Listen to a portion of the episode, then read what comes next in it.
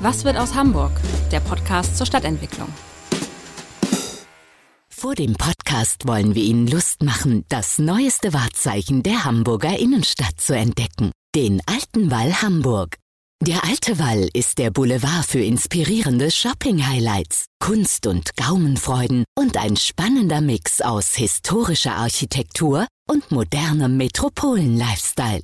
Alles unter dem Motto Fine Arts, Fine Shopping, Fine Dining. Der alte Wall Hamburg wünscht viel Vergnügen beim Podcast hören. Ja, hallo, moin, moin und herzlich willkommen zu einer neuen Ausgabe des Abendblatt Podcastes Was wird aus Hamburg? Heute ist bei mir, ich hätte jetzt fast Mr. Hafen gesagt, zu Gast, aber Mr. Hafen ist immer noch Helmut Kern, der legendäre Wirtschaftssenator, aber ja, ein bisschen Mr. Hafen ist Gunter Bons auch. Hafenmanager über viele Jahre und davor lange Zeit in der Wirtschaftsbehörde tätig. Die Idee, ihn einzuladen, kam nach dem letzten Podcast mit Dieter Lepple, der Stadtentwickler, der den unserem Podcast gefordert hatte, der Hafen müsse endlich mehr Flächen für die Stadtentwicklung bereitstellen.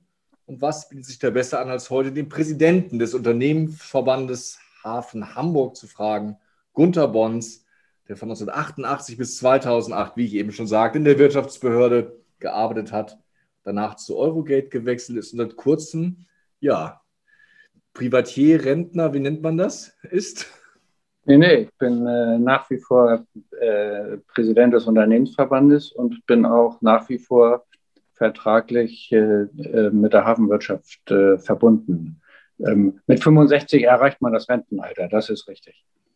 Aber nicht die Lust am Verändern der Dinge. Vielleicht fangen wir erstmal ganz locker, leicht und flockig an. Alle Gäste hier im Podcast bekommen die fünf Fragen gestellt. Ja, Herr Bons, Ihre Lieblingsstadt, ich ahne schon, was jetzt kommt. Ja, meine Geburts- und Heimatstadt Hamburg. Was sollte es auch anderes sein? Die ist aber wirklich in Deutschland mit Abstand die schönste Stadt. Ihr Lieblingsort, irgendein Ort auf der Welt, ein kleiner Ort, den Sie besonders mögen? Äh, die Landungsbrücken äh, auf der Terrasse des Hafenclubs, ein Wein trinken und Schifffahrt genießen. Das ist mein Lieblingsort. Ihr Lieblingsstadtteil? Ja, das Mariental in Hamburg. Äh, klein, beschaulich, grün äh, und ganz zentral. Ist ein ganz zentral zur Innenstadt gelegener, toller kleiner Ort. Ihr Lieblingsgebäude, das muss nicht in Hamburg sein, darf aber? Doch, das ist der Michel. Mit Abstand der Michel. Ein tolles Gebäude. So eine Kirche gibt es, äh, eine solche protestantische Kirche gibt es auf der Welt nicht noch einmal. Und Sie, da habe ich äh, keine Sorgen, hätten auch Mut, sich an der Steuer eine Abrissbirne zu setzen und ein Gebäude in Hamburg wegzuräumen. Welches wäre das? Ja, da bin ich bescheiden. Mir würde reichen, wenn der Turm vom KPMG Gebäude abgerissen wird, der nämlich, wenn man vom Westen kommt, den Blick auf den Michel in unverantwortlicher Weise einschränkt. Wobei, da fällt mir ein, als der damals genehmigt wurde, waren Sie noch äh, städtischer Bediensteter bzw. Stadt, äh, nee, Staatsrat waren Sie da noch nicht. Da waren Sie noch. Nein, aber wir hatten als Wirtschaftsbehörde mit dem damaligen Oberbaudirektor Kossack äh, Riesenauseinandersetzungen. Das war ja der Vertreter auf jedes Gebäude muss ein Türmchen und eben auch hier. Äh, und das hat, äh, für manche Gebäude war das schön, aber in diesem Punkt war das einfach äh, für den Michel, das ist ein Jahrhundertbauwerk, äh, schädlich und äh, dieses Türmchen muss wieder weg. Da bin ich mal gespannt auf die Leserreaktion. Ja, fangen wir mal an. Ich habe mal nachgeschlagen, ich hoffe, die Zahl stimmt. Insgesamt stehen dem Hamburger Hafen in Hamburg gut 6 Prozent der Gesamtfläche, nämlich 42,5 Quadratkilometer zur Verfügung. Da gibt es einige, Herrn Leppler hatte ich schon angesprochen, die sagen, angesichts des Wohnungsmangels ist das deutlich zu viel. Der, der sogenannte Hafen oder die Fläche des Hafens ist nicht nur Hafen, sondern äh, das Hafengebiet in Hamburg ist das größte zusammenhängende Industrie- und Gewerbegebiet in Deutschland ähm, und hat äh, auch mit den Mitarbeitern von äh, knapp 50.000 äh, die größte zusammenhängende äh, Mitarbeiterschaft, Arbeitnehmer in ganz Deutschland. Das, die zweit, das zweitgrößte Gebiet mit entsprechend vielen Mitarbeitern ist der Frankfurter Flughafen. Und ähm, äh, was Herr Lepple sagt, ähm, da ist er zu kurz gesprungen oder er ist falsch gesprungen und deswegen zu kurz. Wir haben durch den Wohnungsbau in Hamburg eine Vielzahl von Industrie- und Gewerbeflächen in der Stadt, wohnortnah, sind umgewandelt worden in Wohnungsbau. Und Hamburg kann nicht nur Wohnungsbau haben, Hamburg muss auch Arbeitsplätze und nicht nur im Dienstleistungsbereich, die sind sehr mobil, ähm, haben, sondern eben auch Industrie- und gewerbliche Arbeitsplätze. Und die, dafür ist der Hafen. Und ähm, insgesamt hat der Industrie- und äh, Standort Hamburg in den letzten Jahren Flächen verloren. Der Hafen bietet sich an, auch in dieser Größe, weil er eben dann wenig Konflikte mit Wohnen und Ähnlichem hat. Insofern, ähm, wer die Verkleinerung des Hafens fordert, fordert die Verkleinerung unseres industriellen Standbeines. Und die Lehren sowohl aus der Dotcom-Krise 2000, 2001 als auch aus der Finanzkrise 2008 sind eigentlich, dass Deutschland durch eine gute Industriestruktur besser als unsere europäischen Mitbewerber durch diese Krisen hindurchgekommen sind. Also brauchen wir Flächen für Industrie und die bieten sich im Hafengebiet an. Gut, das sind aber teilweise Flächen, da sind wir uns, glaube ich, einig, die zumindest untergenutzt sind. Das sind diese klassischen Beispiele der Bananen, die dort reifen oder die alten Autos, die auf ihre Verschiffung warten. Da kann man ja nicht ernsthaft sagen, das sind Flächen, die wir mitten in der Stadt vorhalten müssen. Also äh, diese Bananen-Thematik ist eine Hochtechnologie, ähm, wo wir für ganz Nordeuropa als Verteilzentrum fungieren. Wir als äh, Standort Hamburg, als äh, Maritim- und Logistikstandort. Es kommen Südfrüchte aus aller Welt zu jeder Jahreszeit nach Hamburg. Die werden hier mit Hochtechnologie eingelagert und dann ähm, für die verschiedenen Standorte Stockholm, Helsinki, Kopenhagen ähm, äh, für die entsprechenden Verwendungszwecke verpackt und dorthin verschifft. Das ist eine, eine logistische, das ist wie bei IKEA ein, ein großes Lager, das ist eine logistische Meisterleistung. Und da haben wir äh, technologisch große Vorsprünge. Edeka will hier sein nordeuropäisches Zentrum erweitern und ausbauen. Das sind Millioneninvestitionen. Das ist eine Hochtechnologie. Und das ist, wer das so abschätzig mit äh, wie Herr Lepple mit Bananenstandort äh, abtut, der, den lade ich ein, sich die Sache einmal genau anzugucken. Es gibt ja diesen äh, bekannten Satz von Peter Dietrich, dem früheren Hala-Chef, der 1992 gesagt hat, der Hafen nimmt, der Hafen gibt.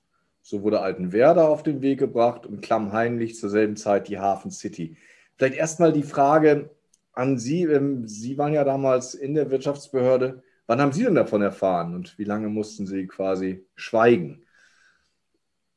Also ich war relativ früh in diese sehr vertraulichen Planungen eingebunden. Ich war damals, äh, habe ich eine Abteilung Freihafen geleitet und mit dem damaligen Staatsrat in der Wirtschaftsbehörde, Dr. Giesers, ähm, haben wir zusammen mit dem Bürgermeister, dem damaligen äh, Dr. Fascherau, hervorragender Mann, ähm, Peter Dietrich, ähm, einem Senatsdirektor für Hafen, Herrn Bernd Tiedemann, äh, einem Herrn Schulz-Bernd, der heute in der Hafen City GmbH Geschäftsführer ist, diese Pläne vorangetrieben, in aller Stille, in aller Vertraulichkeit, um die Flächen, die noch nicht in städtischer Hand waren, zu sichern. Und nachdem dies ne? gelungen ist, nein, das hat die Hala gemacht. Ja. Die, äh, das war die Aufgabe von Peter Dietrich. Ähm, die Flächen so zu arrondieren, dass sie in der Stadt sind, um Bodenspekulation zu verhindern. Und kurz nachdem der letzte Vertrag dann mit im Übrigen damals den Hamburger Elektrizitätswerken, die damals schon verkauft waren, nachdem das äh, ähm, unter Dach und Fach war, hat äh, Bürgermeister Dr. Foscherau seine berühmte Überseekloppe Klopprede gehalten, ähm, äh, was die Entwicklung der, der Hafen City angeht. Und die war auch richtig weil durch die Schiffsgrößenentwicklung und durch, die, äh, durch den europäischen Zollkodex die Freihafenareale, ähm, sowohl was die Speicherstadt angeht, was den Umschlag angeht, aber auch der Freihafenstatus seine Funktion verloren hatten. Und diese, ich sag mal, für kleinere Segelschiffe und, kleinere Schiffe gedachten äh, vor über 100 Jahren gebauten Speicherstadtareale eben außer Funktion waren. Und das war richtig, dass man das der Stadt zurückgibt und im Gegenzuge dann neue Hafenteile wie zum Beispiel Altenwerder entwickelt. Wo stünde Hamburg Vergleich, heute, wenn wir das nicht gemacht hätten? Dann wären wir Regionalhafen. Ähm, und hätten keine immer Hafen. dann, wenn, ja, immer dann, wenn wir uns in Hamburg nicht den neuen äh, Entwicklungen anpassen, ähm, dann besteht die Gefahr, dass wir eben zurückfallen. Und ähm, wenn wir diese neuen Entwicklungen aufnehmen, dann prosperieren wir. Und Hamburg hat über 800 Jahre ein Kernelement gehabt, was nicht mobil ist. Und das ist der Hafen. Den kann man nicht verlagern. Sie können IT-Unternehmen verlagern. Sie, Sie, viele andere Aktivitäten können Sie verlagern. Ein Hafen mit seinem natürlichen Lagevorteil nicht. Und den müssen wir bewahren dann haben wir immerhin ein ökonomisches Standbein, auf dem wir weiter aufbauen können. Wenn wir jetzt nochmal so groß denken würden wie damals, nämlich Altenwerder auf den Weg gebracht und die Hafen City neu geplant, gibt es überhaupt Möglichkeiten, solche Pläne nochmal zu machen oder nochmal anders aufzulegen? Ja, die gibt es. Ähm, zunächst mal müssen wir dann definieren, welche ähm, aufgrund technischer Schiffs- und technologische Entwicklungen, welche Hafenteile müssen umstrukturiert werden. Ähm, und das Zweite ist, wohin geht die künftige Entwicklung?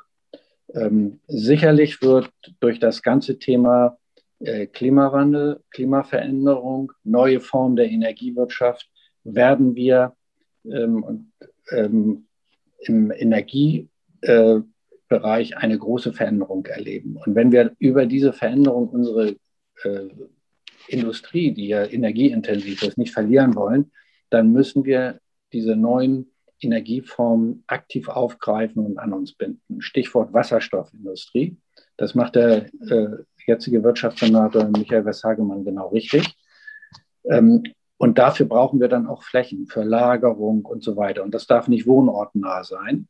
Und es ist ein, ein gutes Beispiel, dass in dem Gebiet südlich der Hohen Schar im Hafen ähm, hatte Shell eine große Fläche, wo sie Tankleger hatten und so weiter. Und die hat die Stadt richtigerweise von Shell zurückerworben, um, und das wäre unsere Forderung, hier einen neuen Energie, einen neuen Energiestandort zu entwickeln. Das sind knapp 50 Hektar. Ähm, da wird dann auch die äh, A26, die sogenannte Hafenquerspanne, entlang geführt. Und dort muss Wasserstoff, da könnte ein großes Lager und technologische Entwicklung für Wasserstoff sein. Denn wir brauchen äh, Wasserstoff als äh, einen Träger für die neuen äh, energieintensiven äh, äh, Themen, ob das Industrie ist, Mobilität etc. Also das und diese Entwicklung müssen wir aktiv ähm, angehen. Ähm, nur da sind wir leider unseren Wettbewerbern etwas zurück die sind da schon weiter. Die Wettbewerber sind Rotterdam, Antwerpen. So, nicht nur, nicht nur. Also Brunsbüttel, äh, Wilhelmshaven, Antwerpen, Rotterdam, die haben entsprechendes Management, Rechtssysteme für Lagerung und Umschlag von Wasserstoff. Äh, dieses Jahr Landesangelegenheit in Deutschland, weil es eine Hafenangelegenheit ist. In Hamburg fehlt sowas. Und ähm, ich glaube, da täten wir gut dran, aktiver zu sein. Aber nach meiner Einschätzung gibt es zwischen den Grünen und der Sozialdemokratischen Partei im Senat da Dissens, weil die Grünen eben dem Wasserstoff gegenüber als neue Technologieform nicht aufgeschlossen ist.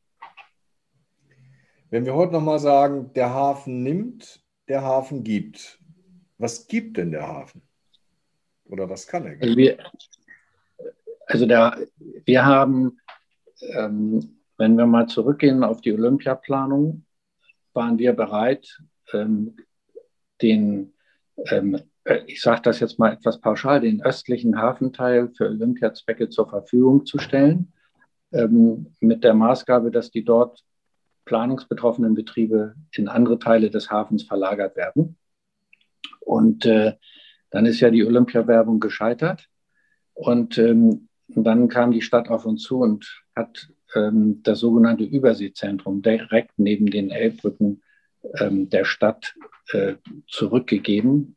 Und äh, in diesen Verhandlungen hatten wir auch angeboten, noch mehr Flächen zurückzugeben, aber unter einer Bedingung, dass Moorburg zum äh, Hafengebiet erklärt wird. Es ist ja im Hafenerweiterungsgebiet drin, aber jetzt auch konkret umgesetzt wird. Das hat die Politik abgelehnt, weil man sich darauf nicht äh, wohl senatsintern verständigen konnte. Ich halte, habe das für einen großen strategischen Fehler gehalten, denn durch die Schiffsgrößenentwicklung und neue Technologien äh, entwickelt sich der Hafen aus dem ehemaligen östlichen Bereich, der für große Schiffe aufgrund des alten Elbtunnels nur begrenzt erreichbar ist, hin in den Westen. Und Moorburg liegt im Westen und wäre gut auch für große Schiffe erreichbar. Und dann hätte der östliche Teil für die Stadtentwicklung insgesamt zur Verfügung stehen. Also komplette Grasburg oder noch mehr sogar? Nein, richtig, komplette Grasburg. Ähm, darauf konnte man sich nicht verständigen. Und jetzt haben wir in Anführungsstrichen nur ohne Gegenleistung das Überseezentrum an die Stadt gegeben, also für die Stadtentwicklung, wo ja Wohnungsbau entstehen soll. Also hier gibt es Hafen, ohne dass er was nimmt. Wobei ich glaube, das Überseezentrum sollte eh aufgegeben werden, oder? Nein, nein, die, die nach meinem Kenntnisstand, das war auch schon mehrfach Gespräche mit der HPA, ähm, hatte die HPA dort auch Umnutzungsvorstellungen. Die wurden aber blockiert. Eine Umnutzung war zum Beispiel eine zentrale Zoll- und Veterinärstelle dort anzubinden. Ähm, das wurde aber äh, von der HPA nicht bewilligt, weil wohl damals schon Pläne waren, das zum Wohnungsbau zu machen. Das war noch vor, den, vor der Olympiaplanung. Also es gab da Pläne ähm, der, der Umnutzung. Äh, Lager- und Logistikflächen ist ein großer Engpass in Hamburg. Ähm, da bräuchten wir fast mehr Flächen. Fahren Sie mal die Autobahn in Richtung Bremen. Wenn Sie äh, hinter der Hamburger Landesgrenze äh, dann Niedersachsen erreichen. Da sind so viele Lager- und Logistikflächen entstanden, die alle aus dem Hamburger Hafen mit äh, Waren bedient werden. Also wir haben einen großen Engpass an Lager- und Logistikflächen und das siedelt sich ins Umland ab. Das ist äh, eine Entwicklung, äh, die bindet zwar Waren an Hamburg, ähm, aber von der äh, Flächenzersiedlung ist das suboptimal. Warum ist denn nicht möglich, was mit Olympia möglich gewesen wäre, nämlich den ganzen Grasburg zu entwickeln? Naja, die, die Stadt Hamburg hat ja bei Olympia darauf gehofft, dass die Olympia-Planungen eine stadtstrukturelle Veränderung bewirkt, was auch richtig war, und dass einen wesentlichen Teil dieser Kosten für diese Veränderung der Bund bezahlt. Und Sie erinnern vielleicht, dass am Sonntag, nachdem die Olympiaplanungen gescheitert sind, der damalige Bundesfinanzminister Wolfgang Schäuble. Davor, ne? genau, davor hat er das gemacht. Äh, im, im, Fernsehen sich dahingehend geäußert hat, äh, wenn Hamburg glaubt, dass der Bund Stadtentwicklung bezahlt, dann haben sie sich geschnitten. Und bis zur Entscheidung, dem Volksentscheid, war ja nicht klar, wie viel Hamburg und wie viel der Bund an den Kosten tragen muss. Und daran ist es ja letztlich gescheitert. Also Hamburg muss hier etwas größer denken und langfristiger. Denn gehen wir mal in das Jahr 1880 zurück, als die Verhandlungen begonnen haben zwischen Hamburg und, dem, äh, und Preußen, Anschluss Hamburgs an Preußen. Damals hat man in ganz anderen großen Dimensionen gedacht. Man hat die Speicherstadt gebaut, den größten zusammenhängenden Lagerkomplex der Welt, hat über 26.000 Leute vom Hafengebiet nach, äh, Hammer, nach Hamm verlagert, Barmbek U-Bahn gebaut.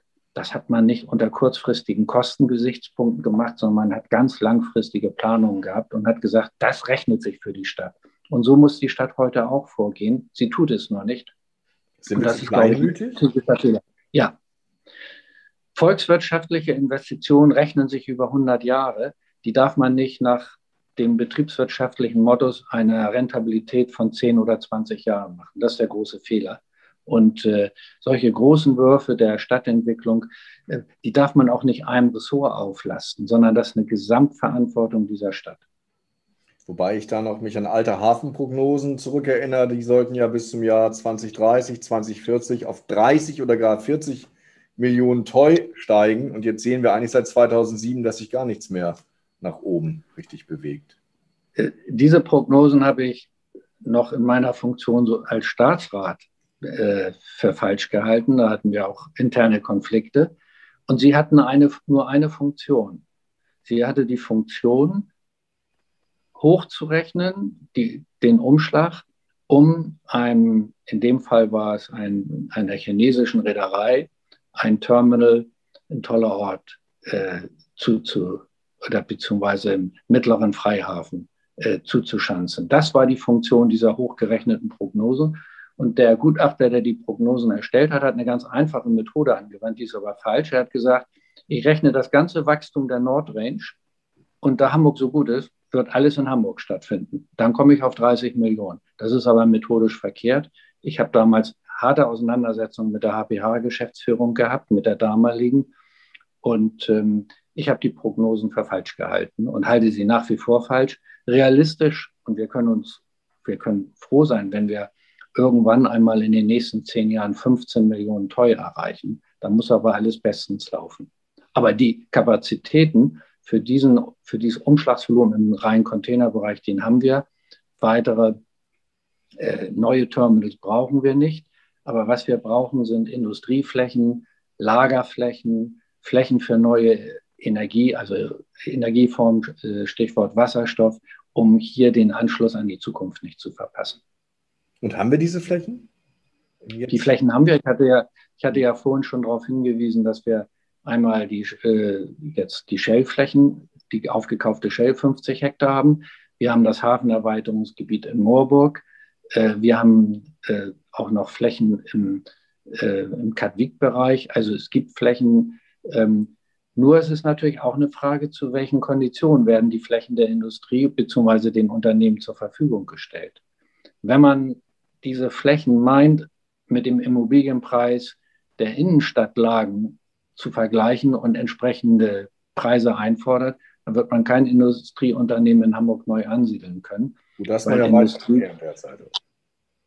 Ja, äh, aber die, aber die, die HPA geht in diese Richtung, getrieben eben äh, aus der Not heraus, dass sie für ihre Aufgaben zu wenig Geld aus dem Staatssäckel hat. Also muss sie über äh, Mieten- und Pachtgeschäfte ihr Defizit decken. Und das führt zu einer Preiserhöhung, äh, die ist im Wettbewerb äh, nicht konkurrenzfähig. Ich würde noch ganz gerne einmal auf den Grasbrook zurückkommen. Sie haben ja vorhin gesagt, Ihre Lieblingsstadt ist Hamburg. Haben Sie an dem Abend, als klar war, es gibt keine Mehrheit für Olympia, sich als Hamburger geärgert oder auch als Hafenmanager gefreut? Nee, ich habe mich als Hafenmanager geärgert und ich habe mich als Hamburger geärgert und ich habe mich als Privatperson äh, Gunter geärgert, weil eine große Chance vertan worden ist durch Kleinkrämerei, weil man eben äh, versucht hat, dieses Finanzierungsthema mit dem Bund äh, zu schieben und nicht auszuverhandeln äh, und den Hamburgern keinen reinen Wein eingeschenkt hat. Das war ein strategischer Fehler und das hat mich geärgert. Es wäre die Chance gewesen, im östlichen Hafenteil äh, Stadtentwicklung zuzulassen und im westlichen den Hafen neu oder in die Zukunft ausgerichtet zu gestalten. Das hätte viel Geld gekostet, aber über 50, 60 Jahre hätte sich das gelohnt. Ähm, München beispielsweise, ohne die Olympischen Spiele in den 70er Jahren damals, hätte nie U-Bahn äh, und Infrastruktur bekommen, von der München heute noch profitiert. Sie waren ja noch Staatsrat, als es die Idee gab, die Universität auf den Grasbrook zu verlagern. Wie haben Sie die Idee damals gesehen? Also das habe ich für verkehrt gehalten, weil ich gesagt habe, der, erstmal, wenn man Wohnungsbau will, dann muss man nicht staatliche äh, Einrichtungen woanders hin verlagern, ähm, wo man Wohnungsbau machen könnte. Und das Zweite, die Universität ist in Eimsbüttel fest verwurzelt, hat verschiedene Standorte und die alle hätte man auf dem Grasbruch gar nicht räumlich von der Größe her ansiedeln können. Ähm, das hat keinen Sinn gemacht. Ich war im Übrigen auch äh, gegen diese Universität, äh, der, ähm, die jetzt in der Hafen City ist, weil sie zu klein ist. Das ist ja nur ein Teilbereich. Also das äh, äh bringt so nichts. Wir sehen ja, ähm, wie, wie Universitäten auch ein soziales Milieu brauchen in Großstädten. Oder man macht sie wirklich isoliert wie eine technische Universität dann sehr äh, qualitativ hochwertig. Aber das, der Vorteil der Universität in Hamburg, die lange sich ihr äh, Renommee erkämpfen musste, ist eben die, die Verwurzelung auch im Stadtteil. Das macht sehr viel, sehr viel aus. Und die zu verlagern, ich glaube, das wäre nicht gut gewesen. Unabhängig davon, dass die Flächen in der Hafen City eben für Wohnungsbau äh, vorgesehen waren und nicht für staatliche Einrichtungen. Den Grasbrook-Kompromiss, Sie sind ja einer quasi auch der Väter, aber als Stadtentwickler muss man doch eher ein bisschen enttäuscht sein. Das ist ungefähr die Hälfte der Fläche, die man dort jetzt bebauen kann. Und es ist so, dass ein Sperrriegel gleich mitgebaut wird und damit auch für die Zukunft ja, muss man sagen, für mehrere Jahrzehnte Fakten geschaffen werden. Ähm, ich habe damals als ähm, der Bürgermeister auf uns als Hafenwirtschaft und im Übrigen dem Industrieverband, den damaligen Präsidenten des Industrieverbandes Michael Westhagemann, äh, zukam, um zu eruieren, ob wir im Einvernehmen ähm, den kleinen Grasburg der Stadtentwicklung zur Verfügung stellen können, habe ich dem Bürgermeister gesagt, wenn man das macht, dann sollte man auch wenigstens einmal groß denken, im Sinne von äh, ähm, auch den großen Grasburg auch der Stadtentwicklung zur Verfügung zu stellen, allerdings dann mit neuen Flächen in Moorburg. Und mir hat der also damalige Bürger... Den, den Osten, wie Sie vorhin schon sagten, aufgegeben im Tausch. Ja, Ulle, genau im, im Tausch gegen Moorburg und Verlagerung der Betriebe. Und der damalige Bürgermeister, äh, heutige Bundesfinanzminister und Kanzlerkandidat äh, Olaf Scholz, von dem ich sehr viel halte, hat damals gesagt, das ist zwar logisch, aber in, auch in seiner Partei nicht durchsetzbar. Dahinter ist das Thema Moorburg, ähm, ist meine Vermutung, ähm, weil man Moorburg eben, obwohl es im Hafenentwicklungsplan seit 60 Jahren als Hafenerweiterungsfläche ist, will man Moorburg eben äh, anders als damals Altenwerder wohl zurzeit nicht äh, umgestalten und als Industrie- und Gewerbeflächen zur Verfügung stellen. Ja, heute ist so, das war Altenwerder noch möglich? Also, ich glaube schon. Ich glaube schon. Wir brauchen ja, ähm, stellen Sie sich mal vor, Herr Musk wäre nicht nach Brandenburg gekommen, sondern nach Hamburg und sagt, Mensch, wegen der direkten Nähe, ich möchte mal ein Tesla-Werk in Moorburg bauen. Ich glaube, da wäre die Politik unter einen irren Zuchtzwang gekommen. Und es kann ja in den nächsten Jahren was Vergleichbares wieder passieren. Und deswegen haben unsere Urgroßväter langfristige Stadt- und Wirtschafts- und äh, Standortpolitik betrieben und Moorburg zum Hafenerweiterungsgebiet erklärt, um eben Flächen für die Zukunft für industrielle Aktivitäten zu haben. Und das, diese Chance müssen wir irgendwann ergreifen. Bei unseren langfristigen und zu langen Planungs- und Genehmigungsprozessen müssen wir aber jetzt anfangen, um vielleicht in 20 Jahren die Fläche verfügbar zu haben. Insofern hat, haben, wir, haben wir als Hamburger hier eine große Chance vor Jahren vertan, diesen Schritt nicht langfristig schon jetzt gegangen zu sein. Ich würde Sie ganz gerne nochmal mit einem Zitat konfrontieren, ähm, der so ein bisschen über die Grenzen hinausweist. Die OECD spricht ja insgesamt von einer Demaritimisierung der Hafenstädte. Nun sind Sie Präsident des Europäischen Hafenverbandes FIPORT und kennen wahrscheinlich die Lage in den verschiedenen Hafenstädten. Gibt es diese Demaritimisierung? Es gibt sie in einigen Städten, in denen nämlich die Städte entschieden haben, dass der Hafen keine große Rolle mehr spielen soll, sondern Wohnungsbau, Kultur und ähnliches. Ähm, diese Städte sind aber nicht die besonders erfolgreichen. Wenn Sie die Städte sich angucken, wo weiterhin auf maritime Industrie gesetzt wird, Antwerpen, Rotterdam, Le Havre, um nur mal in unserer Nordrange äh, Vergleichsorte zu finden, dann werden Sie sehen, dass dort eben der industrielle Beitrag ein wesentlicher ist.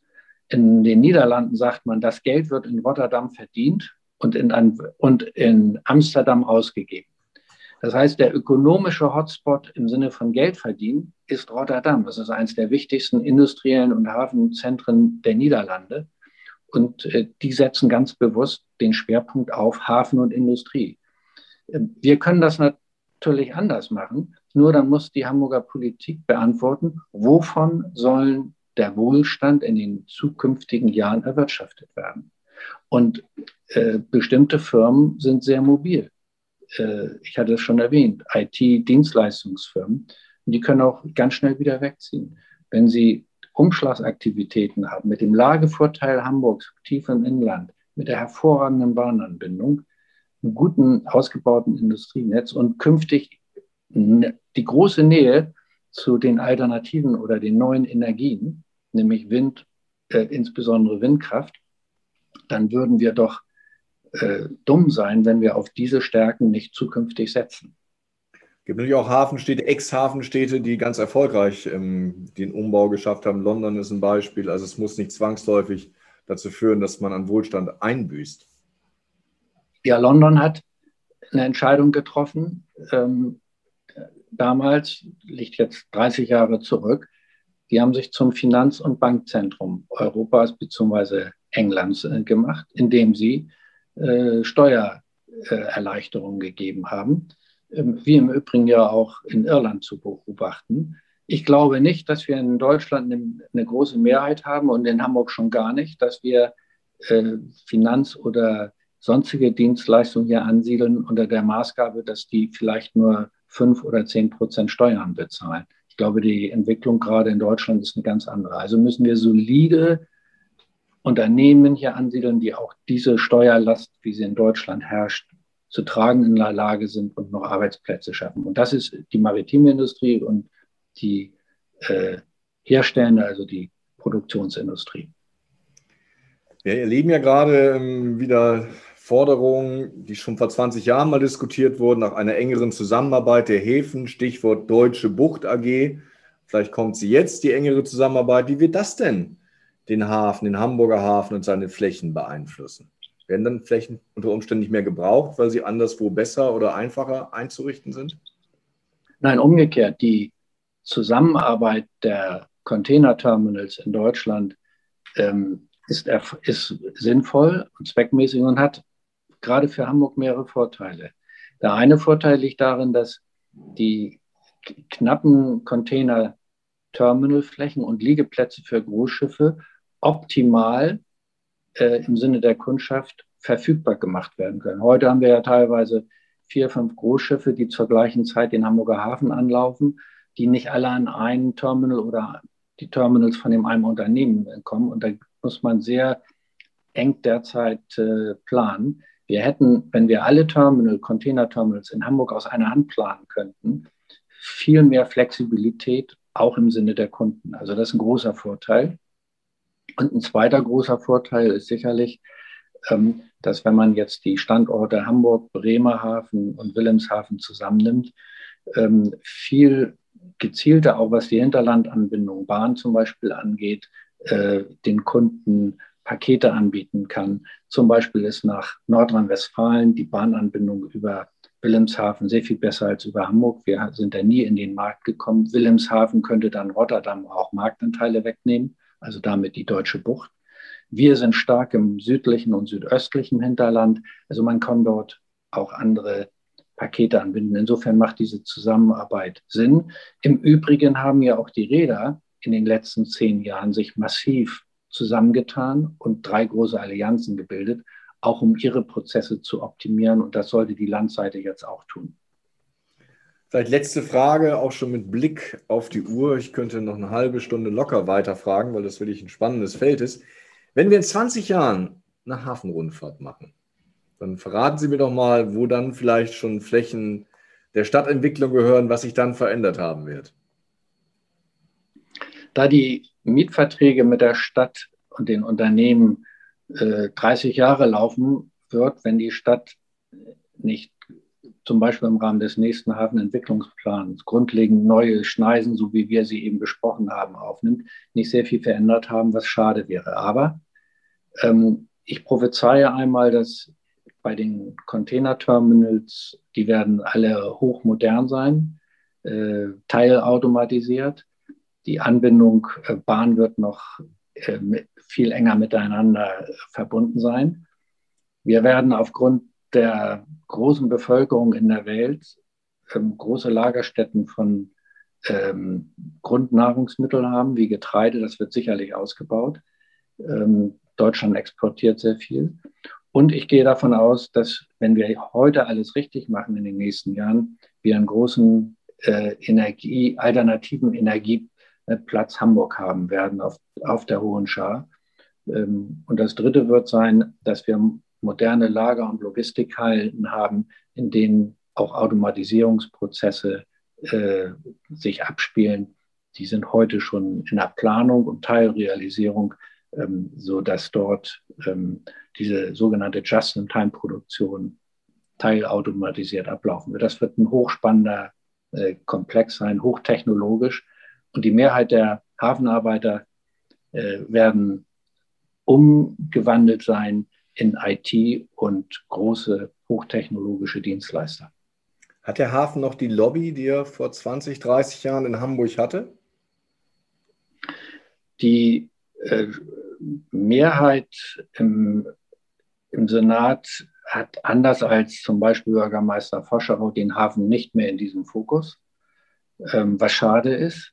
Ähm, aber es gibt immer wie bei einer Uhr mit dem Pendel immer Ausschlagbewegung nach links oder nach rechts. Und wenn wir mal die Wirtschaftskrisen der, die drei letzten großen Krisen nehmen, die Dotcom-Krise 2000, die Finanzkrise 2008, 2009 und jetzt die Covid-Krise, ein Wirtschaftszweig ist sehr solide durch alle diese drei Krisen in den letzten 20 Jahren gelaufen. Und das ist die maritime äh, und Logistikbranche gewesen. Und ähm, ich gehe davon aus, wir werden ja nach Covid auch mal und nach der Bundestagswahl einen Kassensturz erleben, dass man sehr schnell feststellen wird, dass wir doch eher zu den soliden Basisökonomien zählen, die auch ihre Steuern hier bezahlen und zum Bruttosozialprodukt und zum Steueraufkommen einiges beitragen. Ja, vielen Dank, Herr Bons. Das war, wie ich vorhin schon sagte, Mr. Hafen Gunther Bons. Chef des Unternehmensverbandes Hafen Hamburg und schalten Sie gerne bald wieder ein, wenn es heißt, was wird aus Hamburg. Weitere Podcasts vom Hamburger Abendblatt finden Sie auf abendblatt.de slash podcast.